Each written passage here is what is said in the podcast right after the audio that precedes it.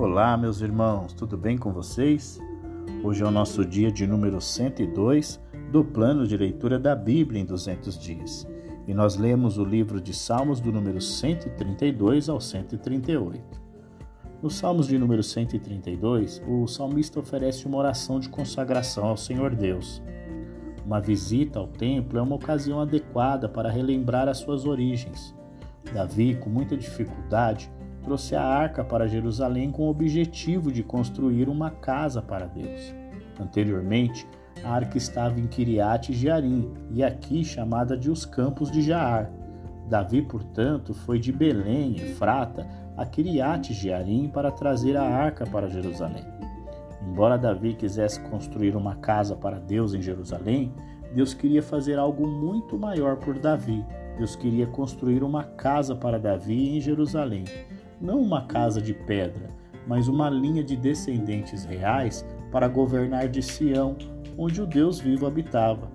Deus daria a seu povo tudo o que ele precisava para uma vida saudável, física e espiritualmente. Ele daria à dinastia de Davi poder, prosperidade, vitória e glória. Nos Salmos de número 133, o salmista tentou um cântico nos mostrando a importância de vivermos unidos. O salmista se alegra em ver israelitas de todas as partes do país adorando juntos, em união, em Jerusalém. Ele a considera uma visão preciosa, como uma agradável sensação que ele compara ao perfume de óleos aromáticos usados para ungir o sumo sacerdote de Israel. Tem um frescor como o orvalho que cai sobre o Monte Hermon. Nos Salmos de número 134, o salmista estimula os sacerdotes que cobriam o turno, turno da noite no santuário a adorar a Deus.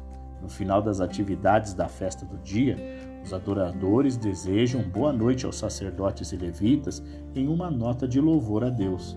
Os sacerdotes e levitas respondem, desejando aos adoradores a bênção de Deus. Isso conclui as 15 canções da subida. Nos Salmos de número 135, o salmista exalta o Senhor Deus por sua grande força, poder e bondade. Louvem o Senhor, pois o Senhor é bom. Cantem louvores ao seu nome, pois é nome amável, diz ele. Uma chamada é feita aos adoradores reunidos no templo para louvar a Deus, porque ele escolheu a nação de Israel para ser seu povo. A escolha de Israel por Deus é particularmente significativa, porque Deus faz tudo o que deseja como quando na criação e controle da natureza. Ele demonstrou seu cuidado especial com o povo de Israel, resgatando-os do Egito, conquistando seus inimigos e dando-lhes Canaã para sua pátria. Em contraste, os chamados deuses de outras nações são apenas peças inúteis de metal. Todos os israelitas devem, portanto, oferecer adoração de gratidão ao Deus da aliança. Nos Salmos de número 136, o salmista compõe uma belíssima canção de adoração a Deus. Na tradição judaica, o Salmo de número 136 era cantado após o cântico de louvor a Deus na festa da Páscoa. Em cada versículo, o líder canta sobre a grandeza de Deus e a congregação responde que isso é visto em seu amor leal ao seu povo, um amor que nunca terá fim. O Deus de Israel é bom e é o único Deus verdadeiro. Ele tem perfeita sabedoria e fez todas as coisas. Ele salvou seu povo do Egito, deu-lhes a vitória sobre os seus inimigos e os conduziu para Canaã. Tudo isso não porque seu povo merecesse suas bênçãos, mas porque ele exerceu seu amor inabalável para com eles. Nos Salmos de número 137, o salmista nos apresenta uma lamentação. Os israelitas que cantaram essa música pela primeira vez eram cativos na Babilônia, trabalhando em um acampamento de escravos ao lado de um dos seus rios. Os seus senhores de escravos babilônios tentaram criar algum divertimento para si mesmos, em algum tormento para suas vítimas, pedindo aos escravos abatidos que cantassem algumas das canções alegres da gloriosa Jerusalém. Os insultos cruéis dos senhores de escravos perfuraram o coração dos israelitas, porque sua amada Jerusalém estava em ruínas. Como podem esquecer tudo o que Jerusalém significava para eles, cantando canções que agora seriam uma zombaria? E tudo isso só para divertir os senhores de escravos. eles preferiram ficar mudos do que fazer tal coisa.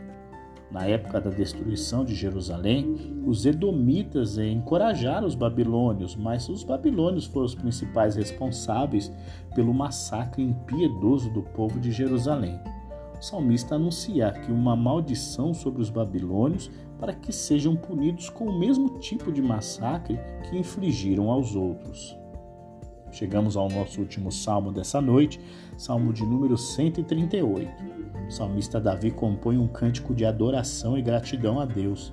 Ele se imagina mostrando a todos os deuses sem vida como eles são inúteis e quão grande é o único Deus verdadeiro. Este Deus ama o seu povo, responde suas orações e dá-lhes força para enfrentar com ousadia as dificuldades da vida. Os governantes de outras nações também devem conhecer esse Deus, pois aos olhos de Deus, sua alta posição não os tornam melhores do que os pobres e humildes. Se encoraja o salmista, porque aqueles em posições de poder geralmente são os que mais se opõem a ele. Alguns até tentam matá-lo. Ele sabe que Deus cumprirá sua promessa e o salvará.